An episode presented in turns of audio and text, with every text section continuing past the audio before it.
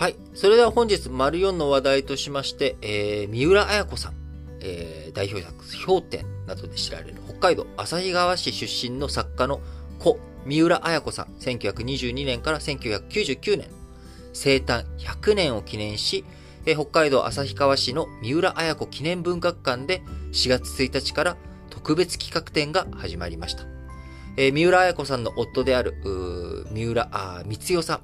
えー、2014年にね、90歳でお亡くなりになられた、あ三代さんへの愛情が記された詩や、作家になる前に病床で書いた遺言などを初公開ということで、来年3月21日まで、えー、開催されます。えー、三浦綾子さん、えー、ね、結構、まあ、この新聞解説ながら聞きをお聞きいただいている世代の方は結構、氷点とかね、あのー、羊が丘とか、塩刈峠とか、あのーご存知の方多いと思うんですけれども、えー、僕は三浦綾子さん、あこのね、日本の現代作家の中では一番好きなあ作家さんと言ってもいいぐらいの方で、あのー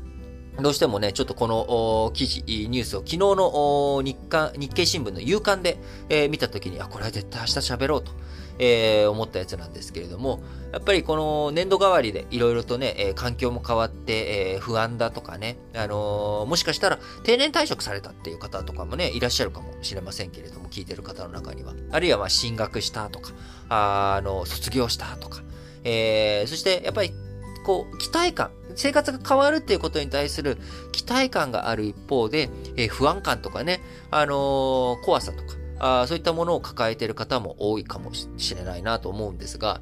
えー、僕が三浦綾子さんと出会った、えー、本人に会ったことはないです。えー、本人に会ったことはないんですけれども、えー、初めて読んだ本というのが、えー、すごく覚えていて、えー、中学校2年生の時の夏休みに、えー、課題図書を、まあ、なんか、読書感想文ですよね。よくある。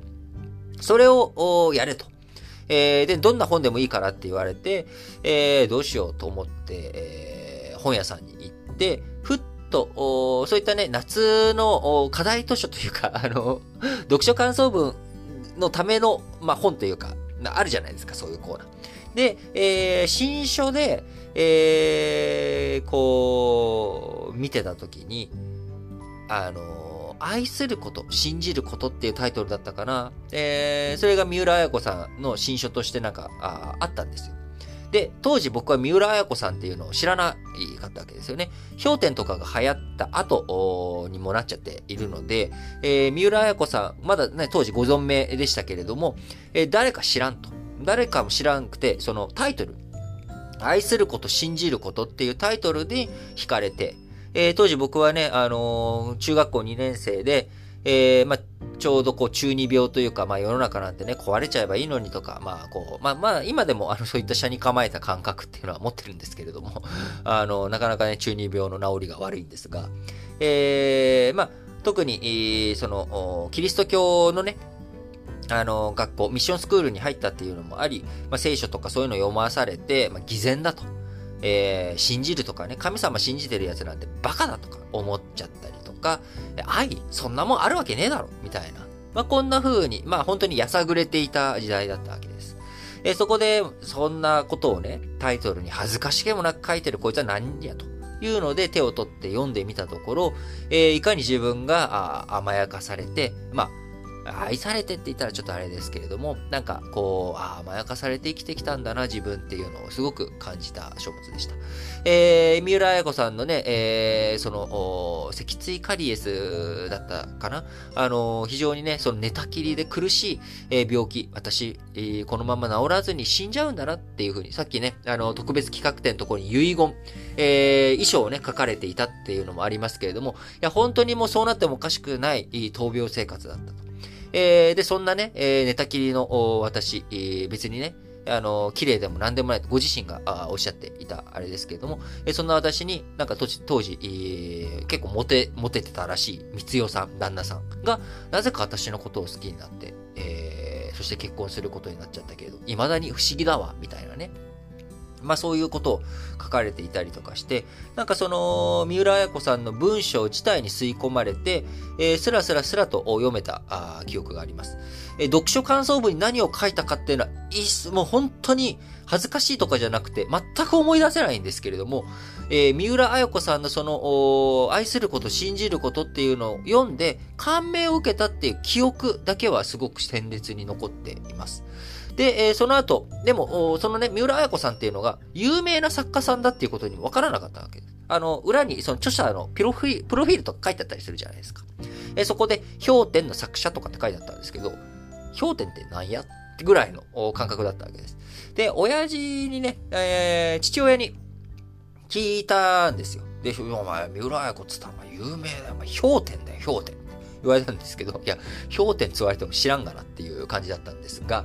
えー、まあ、その後、すっかり、そんなことは忘れて、中学生活を送り、そして高校生になった時の高2の時のですね、え原告の先生、えー、この人の夏の課題図書にですね、中1、あ、高1だったかな高2だったかな忘れちゃ、高、どっちだ？高2だったかな高2だよなあれ？えー、夏目漱石の心だったかな。あれ？どっち？な、あのー、で、高校生の時には夏目漱石の心と、えー、三浦綾子さんの羊ヶ丘。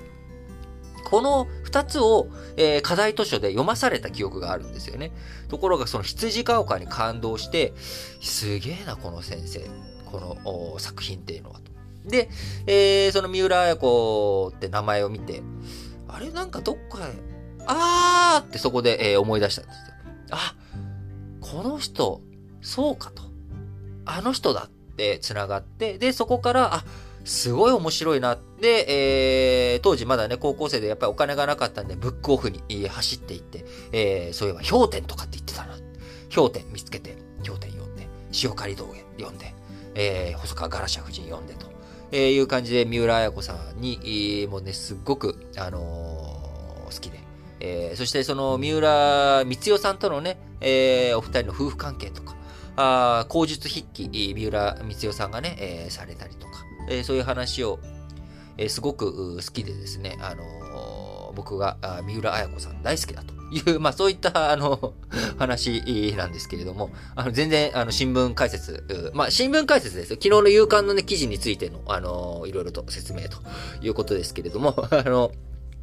ぜひね、あの、三浦綾子さん。まあ、あのー、僕、北海道一回しか行ったことないんですけど、なんか来年のね、この企画展やってる間に、旭川市には行ったことないので、旭川動物園とかを巡るっていうのも兼ねてね、このぜひ行きたいな。その、なんか今、いろいろちょっとどうでもいいこと思い出してきちゃったんですけど、北海道行った時、札幌とかしか行ってないんですけれども、えー、その時にもね、あのー失楽園で有名な作家さん、あ、名前忘れちゃった、もうね、亡くなっちゃってますけど、あの、失楽園で有名な、あの、北海道出身の、えー、作家の、その記念館にも行ったりとかもして、なんかやっぱ北海道ってなんかね、文学的なあれが、あいろいろあるなって思うわけですけれども、えー、今、えー、三浦綾子さん、えー、生誕100年で企画展が海道旭川市でやっておりますので、えー、ぜひ興味のある方は足を伸ばしてみてもよろしいんじゃないのかなと思います。えー、3月、来年3月21日までということで、企画展では数々の病気に苦しみ、キリスト教徒でもあった三浦綾子さんの人物像を約50点の資料で多面的に検証すると。えー、講演する際に使ったメモや自宅を訪れた人を記した来客簿、電話でのやり取りを記録したメモなども初めて公開されたということです。はい。えー、また、あこの三浦綾子さんの記念館、生誕100年に合わせ、作品のデータベース化も進めており、字を大きくし、横書きすることで若者など新たなファンの獲得を狙うということで、えー、この新聞解説ながら聞き、僕よりちょっと世代の上の方がね、えー、多く聞いていただいてますけれども、それでも僕より下の年代の方、聞いてる方も多いですが、えー、ぜひ三浦綾子さんのね、作品読んだことがない方、氷点上下巻でちょっと長いから読むのがあれだっていう方も多いかもしれませんけれども、羊ヶ丘とかね、えそういったところからぜひ、もし興味を持ったっていう方は、読んでみていただければなというふうに思います。